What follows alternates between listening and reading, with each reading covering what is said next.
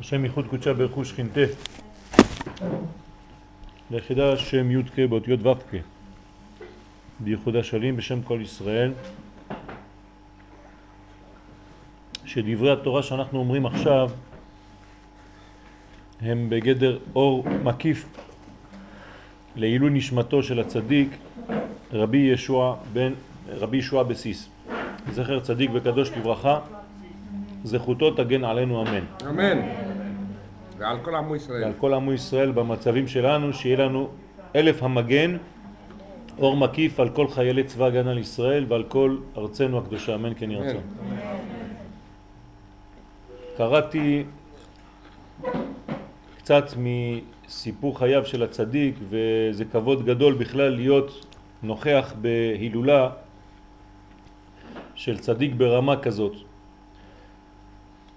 מספר שם אה, מי שכתב את הספר סיפור על אה, מכשף שבא מארצות אה, המזרח ובתוניס הייתה אישה מאוד יפה שהייתה נשואה, אשת איש, וגבר אחד רצה את האישה הזאת. והייתה כמובן בעיה של אשת איש והוא כל הזמן רדף אחרי אותה אישה, ביקש אותה והיא לא נענתה, היא לא רצתה לעשות שום דבר, לא ללכת איתו והיא הייתה ממש נאמנה לבעלה. עד שהאיש הזה חלה. הוא חלה מחולי אהבה, אהבה שהוא לא יכול לממש. ונפל ממש למיטת חוליו, כמעט מת, והגיע אליו אותו מחשף מהמזרח. אמר לו, מה קורה לך? אמר לו, תשמע, הנה הסיפור ככה וככה, יש אישה, אבל היא נשואה. אומר לו, מה תיתן לי אם אני אביא לך את האישה הזאת לבית? אמרנו, אני אתן לך מה שאתה רוצה. אותו מחשף התחיל לכתוב כל מיני עניינים, ולא גמר אפילו לכתוב את העניינים האלה, האישה כבר הייתה ליד הדלת.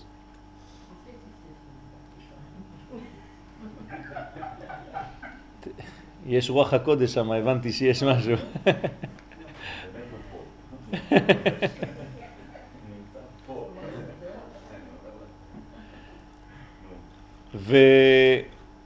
ובאמת האישה הזאת הייתה מאופנתת, נכנסה למין מצב של אה, הענות וחז ושלום האיש הזה עשה בה כרצונו. ברגע שהוא עשה בה כרצונו, שילח אותה לביתה, יצאה החוצה והתעוררה. התעוררה מהמצב שהיא נכנסה בו והתחילה לצעוק ברחוב ולהרביץ, לתת מכות על ראשה והתחילה להצטער מאוד, התחילה לפקות, ואחרי שעה של בכי וכאב גדול הלכה לרבי יהושע בסיס, אמרה אני חייב, חייבת לספר לו את הסיפור. לצדיק. כן. הלכה אל הצדיק ואמרה לו, כבוד הרב, אני רוצה לספר לך מה קרה. והרב אמר לו, תגידי לי את האמת, את מכירה את האיש הזה שהלכת איתו? אמרה, אני לא יודעת אפילו איפה הוא גר, ואני לא יודעת שום דבר ממנו. מיד לקח הצדיק רבי יהושע בסיס את וחתיכת דף והתחיל לכתוב כמה שמות והדביק לאישה על המצח. ואמר לה, עכשיו את תצאי בחוץ, אני אשלח לך את השליח שלי איתך, ואת תלכי עד שתגיעי למקום של הבית של אותו איש, כי היא כבר לא זכרה, היא הייתה בהיפנוזה. הוא הדביק לה את זה על המצח והיא התחילה לצאת, הלכה, הגיעה עד הבית ועצרה שם. כשראה אותה, אותו גבר בפנים הבית, הוא יצא החוצה, הוא חשב שהיא חוזרת עוד פעם.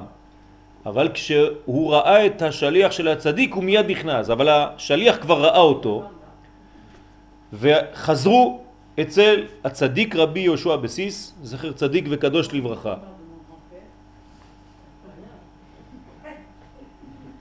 אז אומר לו הרב, אתם יודעים עכשיו איפה הוא גר? לך תביא לי את האיש הזה מיד. הלכו לשם, הכריחו את האיש לבוא אצל הרב, צדיק. אצל הצדיק. הצדיק הושיב אותו לידו, אומר לו, אני רוצה לשמוע מה הגרסה שלך של כל מה שקרה שם. האם באמת עשית דבר של כישוף? אומר לו, לא, אני לא מכיר את האישה הזאת, אף פעם לא ראיתי אותה. אומר לו, תשמע, אם אתה לא מגלי לי את האמת, אני אעשה עכשיו פעולה שתכריח אותך ואני אגלה אותך לשלטונות של טוניס ואז יהיה המצב שלך גרוע מאוד. האיש התחיל לפחד ואמר לצדיק, באמת עשיתי כך וכך, הבאתי את המחשף הזה, הוא בא אליי, אומר לו תביא לי את הנייר הזה שהוא כתב לך המחשף. לקח את הנייר, ראה שיש בו שמות של טומאה, שהוא השתמש בהם כדי לעשות כישוף, והוא אמר להביא לו גחלים חמות ובוערות, והוא הכניס את הטקסט הזה לתוך הגחלים, שרף את הכל, ואמר לאיש, עכשיו אתה תחזור לבית שלך ותגיד לכל בני המשפחה שאתה מסתלק מן העולם עוד חודש. זהו, הגיע הזמן שלך לעוף מפה בגלל מה שעשית. באמת, חודש לאחר מכן, יום אחר יום, כמו שאמר הצדיק, הבן אדם הזה נפטר, יצא מן העולם, ולפני זה הרב אמר לו לעשות תשובה ולעשות מה שהוא יכול, והאיש עם אשתו חזרו הביתה בשמחה. הסיפור הזה שקראתי רק עכשיו הוא סיפור שמגלה לנו את גדולת הצדיקים שהיו בדורות האלה וכשאנחנו באים להשתתף בהילולה של צדיק גדול שאמרו עליו שהוא הניצוץ של האריזל. כשהוא נולד בא רב אחד גדול של טוניס ואמר לבן שלו היום, עכשיו, תתלבש, אנחנו הולכים לאיזה בית, יש אישה שיולדת עכשיו, באותו זמן, בוא איתי. אומר לו הבן, למה אבא? אומר לו כי עכשיו אנחנו הולכים לקבל פני האריזל שחוזר לעולם בגלגול, בניצוץ, לא בגלגול, בניצוץ. התלבש הבן, לקח אותו האבא והלכו עד לבית ובאמת ראו הרבה נשים שמתרוצצות, נכנסות, הנשים אז היו יולדות בבתים ואומרים יש אישה עכשיו שיולדת אז הרב אמר אני יודע, אני יודע שיש אישה שיולדת, הרב אלפס זה היה, אלפסי. הוא נכנס ואמר לאישה, את יודעת שהתינוק עכשיו שנולד זה נשמה גדולה מאוד. את צריכה להיזהר מאוד על התינוק הזה כי הוא יהיה גדול מאוד בישראל, הוא ניצוץ של האריזל. אמרה לו האמא, אבל אין לי אפילו אוכל לתת לו, אין לי כלום, אין לי כסף, אין לי שום דבר. אמר הצדיק רבי אלפסי, אני אדאג עם השמש שלי שכל שבוע יביאו לך אוכל.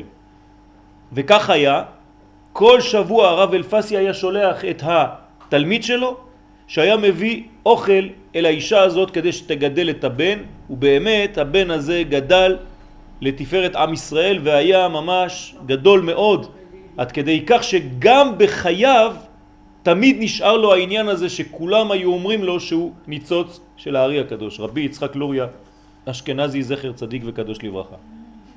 אז אנחנו קטנים באים להילולה של גדול כזה, מה אנו, מה חיינו, איך הגענו בכלל לזכות. אבל כנראה שהקדוש ברוך הוא מגלגל זכות על ידי זכאים.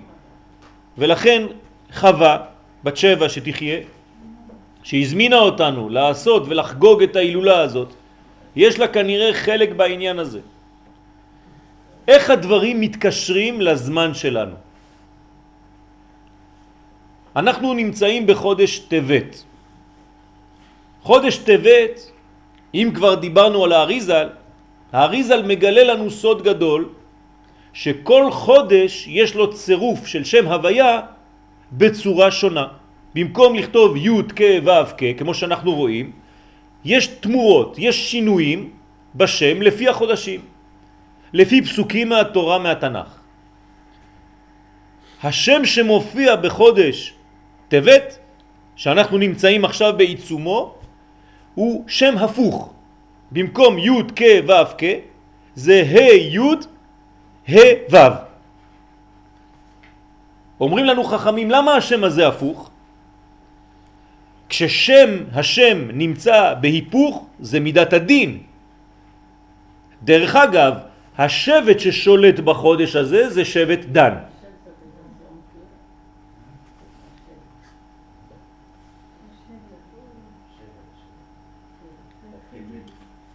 זאת אומרת שיש לנו כאן חודש שאנחנו לא מבינים מה אנחנו עושים עם חודש שהוא מלא דינים. אומרים לנו חכמים שום דבר לא לחינם. יש בחודש הזה, בחודש טבת, כוח מיוחד. מהו הכוח הזה? כוח להפוך. כמו שהשם הוא הפוך, כך כל החודש אנחנו צריכים לעשות עבודה הפוכה. מה זאת אומרת? בדרך כלל כדי לפגוש את הקדושה, אנחנו הולכים לכיוון הקודש. בחודש הזה העבודה היא לא מהסוג הזה. בחודש הזה עבודת הקודש כדי לפגוש את הקדוש ברוך הוא, מה זה? זה לקחת את כל הדברים ולעשות בדיוק הפוך. כלומר, ללמוד ממה שלא צריך. ללמוד מהנגטיבי ולא מהחיובי. מהשלילי ולא מהחיובי. דבר עצום. זאת אומרת, אני לומד איך להפוך את הדברים. למשל, אומרים לנו חכמי הקבלה, ותראו איך זה מתאים לתקופה שלנו. אם החודש הזה הוא חודש של דין, אז במקום שיבוא דין על עם ישראל, עם ישראל יכול בחודש הזה לצאת למלחמה נגד האויבים. וזה בדיוק מה שעשינו עכשיו. זאת אומרת שהפכנו את מידת הדין שהייתה אמורה לרדת על עם ישראל, ואנחנו הופכים את מידת הדין על אויבי העולם, לא על אויבי ישראל, אלא על אויבים של הקדוש ברוך הוא בכבודו ובעצמו. כי זה אויבי השם. וזה התחיל מתי? מאיזה כוח יש לנו את הכוח להפוך את הדברים? מה, אנחנו משחקים כמו שאנחנו רוצים? לא. בגלל שראש חודש טבת מתחיל מתי? שבת. בשביעי, בנר השביעי של חנוכה. זאת אומרת שיש לראש החודש הזה עדיין את האור הגדול של חנוכה של הנר השביעי והנר השמיני. זאת אומרת שיש לנו בעצם יומיים של ראש חודש שקיבלנו את כל האור של זאת חנוכה, של היום האחרון, של הימים האחרונים של חנוכה, שזה בעצם גילוי שכינה, כי מה זה המנורה? זה אור בתוך החושך. לכן אנחנו יכולים ללכת כצדה לדרך עם כל הכוח של חודש כסלב והאור של חנוכה ולחסל את האויבים של הקדוש ברוך הוא בעולם הזה. כי מלאה הארץ חמאס. ואנחנו רוצים לנקות את העולם מהחמאס הזה. וכל החיילים שלנו זה לא חיילים, זה חיילים של הקדוש ברוך הוא. זה זרועות של צבא השם. שעושים עבודה של קודש עם בגדים של כהנים גדולים. תדעו לכם שהבגדים של צהל זה בגדים של כהן גדול. והחיילים שלנו הם כהנים גדולים בגדר של צדיקים. תדעו לכם שחיילי צבא הגנה לישראל, אפילו הרבנים הגדולים של הדור הקודם, כשהיו לוקחים, יש סיפור על רב גדול בהרנוף בירושלים, רב חרדי, שהיה אומר לתלמידים שלו היום אנחנו נוסעים לקברות צדיקים, היו מביאים אוטובוסים לישיבה, נכנסים כל התלמידים בישיבה, לאן הולכים? להר הרצל. אמרו לו התלמידים, אבל חשבנו שאנחנו נוסעים לצפת, למירון. אומר לו, למה? הנה, כל הצדיקים נמצאים פה, חיילי צבא הגנה לישראל. כל הכוח הזה זה להפוך את מידת הדין למידה של דין על האויבים שלנו. כמו השבט. שבט דן הוא היה השבט האחרון בעם ישראל, נקרא המאסף של כל השבטים. למה? מי היה מאחורי עם ישראל ויזנב בך את כל הנחשלים אחריך ואתה עייף ויגע, עמלק. כלומר, מי היה יוצא למלחמה נגד עמלק? השבט האחרון. תמיד היה כמו מגן נגד עמלק. עמלק זה גם עם, אבל זה גם ספק, זה גם כוח של חושך, שאנחנו לא יודעים לאיזה כיוון ללכת. אז בשביל זה בא כוח משבט דן ומחסל את הכוח של עמלק. אבל תגידו לי היום אנחנו נגד פלישתים. נכון. מי היה משבט דן שחיסל את הפלישתים? שמשון. שמשון היה משבט דן והוא הציל את עם ישראל מכוח הפלישתים שזה הפלסטינאים הישנים שאדום הפכו היום. זאת אומרת, ברוך השם, ברוך השם, אני רואה שהיא מתלהבת. ברוך השם, אשריכם. לכן יש לנו את הכוח הזה, כי הכוח הזה לא בא מעצמנו, אלא וזכרת כי השם אלוהיך הוא הנותן לך כוח לעשות חיל. זה צבא של קודשא בריחו שבא ומתגלה בעולם. אם אנחנו יודעים לטפל בסוד של החודש הזה, אנחנו יכולים ללכת למדרגה הכי תחתונה ולהוציא משם את הקודש הכי גדול. לא לשכוח שהחודש הזה הוא החודש העשירי בשנה, ומה קרה בהיסטוריה בחודש העשירי? כתוב במגילת אסתר, ותילקח אסתר המלכה אל בית המלך אחשורוש בעשירי, בחודש העשירי, כן, בשבע שנים למלך אחשורוש. ככה אומרת מגילת אסתר. בשנה השביעית למלך אחשורוש. זאת אומרת, מתי נלקחה אסתר לתוך הבית, לתוך הארמון של המלך אחשורוש, של הקליפה של הקליפה? בחודש הזה. אז לכאורה זה דבר שהוא מאוד מסוכן. המלכות יורדת לקליפות בחודש הזה. כמו שאומר האריזל, רגליה יורדות מוות. זה אומר שבעצם המלכות יורדת. אז מה אנחנו עושים? קשה. אלא מה קורה דווקא כשאנחנו יורדים לעומק הקליפות? זה מאפשר לנו גם ללכת להוריד ולהוציא משם את הניצוצות הכי הכי עמוקים שירדו לתוך עומק הקליפות. ומתי אנחנו עושים את זה?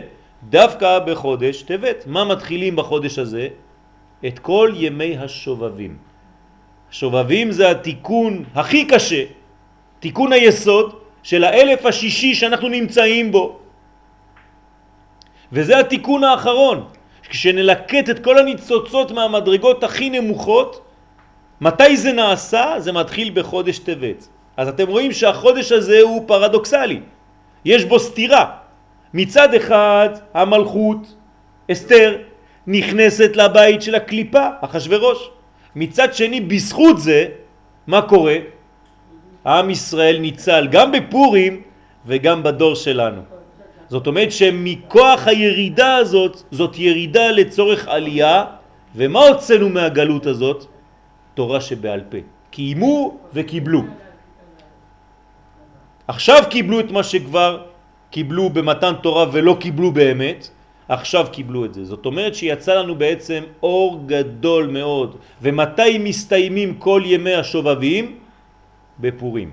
זאת אומרת שאנחנו הולכים עכשיו ממצב של ירידה לעומק הקליפה, כמו שאנחנו עושים עכשיו, בעזה, לעומק הקליפה, ומוציאים משם ניצוצות, בעזרת השם נוציא משם גם את הניצוץ הקדוש של החייל שלנו, גלעד שליט, בעזרת השם נחזיר אותו איתנו ונוציא את האור משם ואז ממילא ייפרדו כל פועלי אבן, כולם יתפוצצו שם, ימותו אויבי אמן. ישראל והקדוש ברוך הוא בעבוד רשעים רינה. תהיה לנו רינה ושמחה גדולה ונגיע לפורים. וכשנגיע כבר לפורים בעזרת השם נראה בעזרת השם את הניצוץ של היסוד. כי מה זה פורים? זה גילוי יסוד דאבא שזה בעצם מרדכי היהודי. ומרדכי יצא מלפני המלך בעטרת כן זהב על ראשו וזה ליהודים הייתה אורה ושמחה. כן יהיה לנו בעזרת השם בשנה הזאת אמן כן יהי רצון זכות הצדיק תגן בעד כל מי שבא ובעד כל ישראל בכלל, אמן כן יהי רצון.